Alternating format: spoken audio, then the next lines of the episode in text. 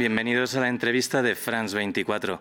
Taiwán fue a las urnas el sábado 13 de enero y por primera vez en la historia un partido logra un tercer mandato consecutivo. Es el Partido Progresista Democrático y el presidente electo es el actual vicepresidente Lai Ching-te. Es la opción que menos gusta en China. Beijing considera que pone en peligro la paz en el estrecho. Para analizar el resultado de las elecciones y el impacto regional, saludamos a Carlos Verísimo Estorase, analística en política exterior y experto en temas de Asia, China y Estados Unidos. Luis, ¿cómo estás? ¿Cómo andan todos? Muchas gracias. Después de las elecciones del sábado, ¿estamos más cerca de la independencia de Taiwán, de la reunificación con China, o continuará el status quo de los últimos años?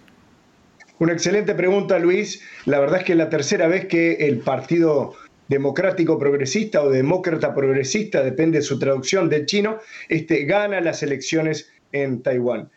No es cualquier cosa lo que está sucediendo, es la noticia de Asia de este momento, ya que el ala que además gana ahí adentro, o sea, Lai Ching-te o William Lai, no es una persona moderada, es realmente el ala más independista dentro del Partido Demócrata Progresista o los verdes, como se llaman eh, eh, usualmente entre la población. En este caso, eh, la población ha votado un 40% hacia esta, esta, otra opción, sabiendo de que el Kuomintang, que es el partido histórico, el que fue el fundador de la isla de, de Taiwán o de la República de Taiwán, votó nada más que un 33%. Es un revés importante para el Kuomintang y es la noticia más importante para Asia, ya que los independistas no esconden el sentido independista que tienen, son los que gobernarán por cuatro años más esta isla y este país. Hablaba usted de los resultados y el hecho de que la victoria del DPP esta vez no haya sido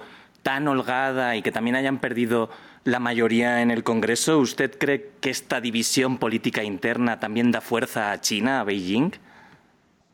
Muy buena pregunta. Eh, estamos en el surgimiento de un nuevo partido hoy en Taiwán, que es parte de lo que se ha logrado en este debilitamiento. Naturalmente, no todos los chinos en Taiwán están pretendiendo la independencia. Acá nos dimos cuenta ya que quedó casi que compartido el electorado entre, naturalmente, los verdes, el Partido eh, Demócrata Progresista, el Kuomintang, y un nuevo partido de la mano de un exalcalde de Taipei, eh, eh Kou Yu que es el Partido Popular, que tuvo un 26%. El Kuomintang se lleva una totalidad importante de escaños dentro del yuan legislativo y es el que va a dominar todo este tipo de, de, proceso. Ya el Kuomintang anunció eh, en la pérdida y el reconocimiento nuevamente de haber eh, perdido las elecciones, que va a controlar las acciones que va a tener el sector independista o los verdes en este caso. Los azules, como se llaman los del Kuomintang, controlarían a los verdes.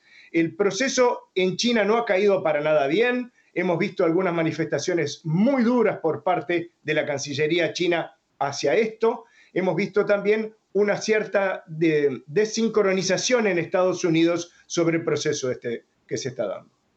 De los 13 países que reconocían a Taiwán antes de sus elecciones, ya hay uno que ha roto relaciones tras el resultado. Es la isla oceánica de Nauru. ¿Vamos a ver un mayor retroceso diplomático en el futuro próximo? Eh, Luis, es una realidad. Eh, República Dominicana rompe relaciones en el 2018, Nicaragua en el 2021, Honduras el año pasado. Eh, hoy los países deporte, por así decir, sin hacer una lista que puede ser muy aburrida para los que están escuchando, estarían Belice, Guatemala, Haití, Paraguay y Vaticano. Realmente hay un retroceso en todo esto, eh, ya que el haber ganado una posición independista me parece que no es bueno para lo que sería la diplomacia mundial y muchos países eso lo ponen dentro de su eh, haber de, de diplomacia. China dice que la reunificación de Taiwán es inevitable y ponen de hecho como fecha límite el 2049, el centenario de la proclamación de la República Popular. ¿Tiene fuerza China actualmente para acometer esa reunificación? Eh, China tiene varias estrategias para acometer la, unificación. La primera sería de que la propia población de Taiwán dijera nos queremos anexar. Ahí tenemos una, variación entre lo que serían los verdes, los que están gobernando hoy Taiwán y el Kuomintang, que tiene es más proclive a poder comercializar. Hoy ya William Ley dijo que de ahora en adelante las negociaciones entre China y Taiwán van a ser entre pares, entre dos países, como si fueran dos sistemas independientes totales. Ya el Kuomintang tiene una visión un poco más de irse anexando o de ir intentando una, una unificación. Ese es uno de los grandes eh, uno de los grandes caminos que tiene China. El otro sería la invasión, que es hoy impracticable, imposible. Eh, Blinken felicitó a Taiwán y Biden en eh, a las pocas horas dijo que no apoya la independencia, pero sabemos bien que si hay una invasión o si va por el lado de la fuerza, hay una guerra y a China la guerra no le conviene porque ya vio lo que pasó con Rusia. Está intentando China e intentó durante las elecciones insertarse dentro del electorado taiwanés no lo ha logrado realmente, vemos con estos resultados que no salió totalmente correcto. La población de China indudablemente está optando por una, por tercera vez, eh, un, mismo mandato, es claro lo que están queriendo.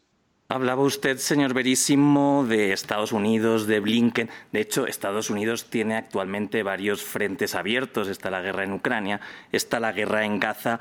¿Le conviene a Washington elevar la situación en el Pacífico?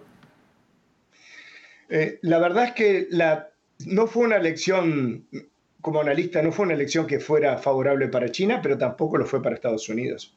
Eh, analicemos bien esto, eh, creo que Estados Unidos se vería una muy mejor posición si hubiera ganado Kuomintang y comenzar un proceso mucho más tranquilo en cuanto a esto.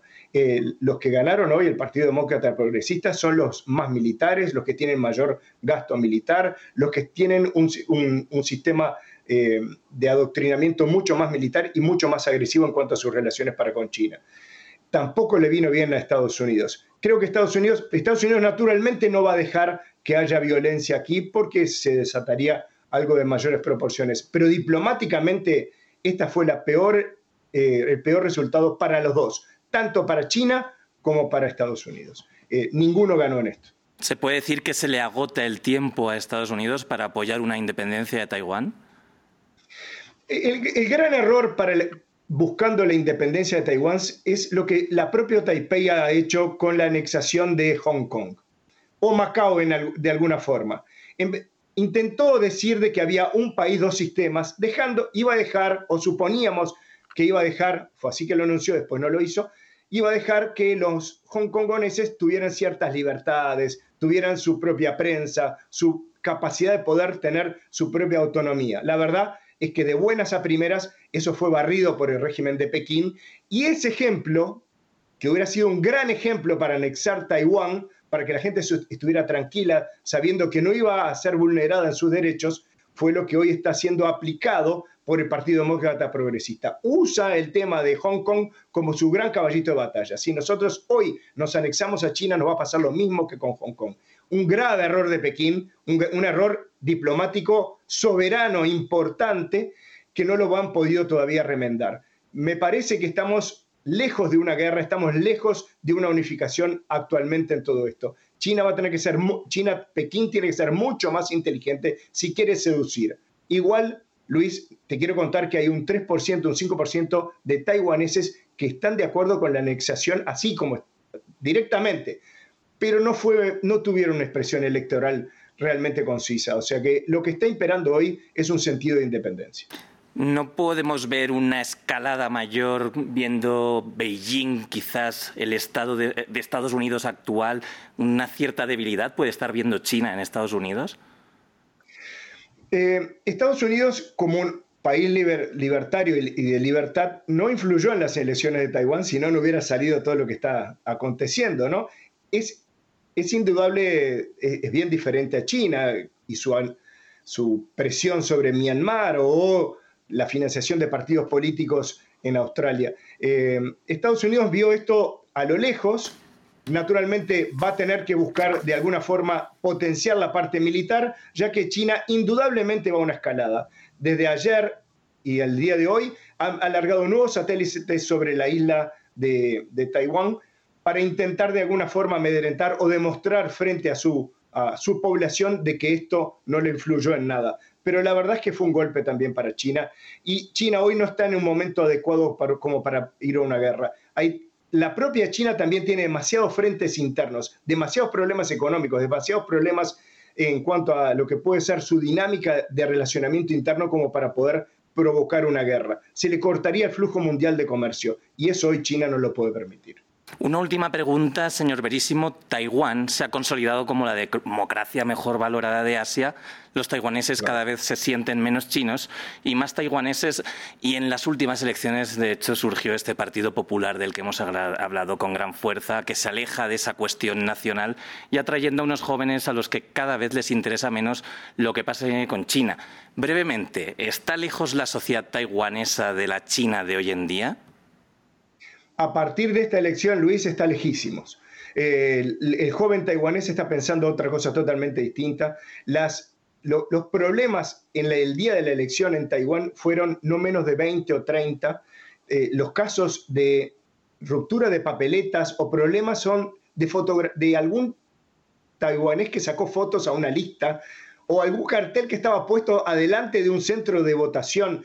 Miremos eso en la dinámica norteamericana o latinoamericana el, pueblo taiwanés demostró un gran apego, primero al electoral, lo cuidan muchísimo a la democracia y en especial a la república. Es muy difícil, esto no es Hong Kong, esto eh, no es Macao, es muy difícil que una población que haya probado la libertad pruebe la no libertad. Muchas gracias, señor Verísimo, por estar en la entrevista de France 24. Luis, un placer, un abrazo grande. Muchas gracias a ti. Y muchas gracias también a nuestra audiencia. Pueden seguir más contenidos como este en France24 y france24.com.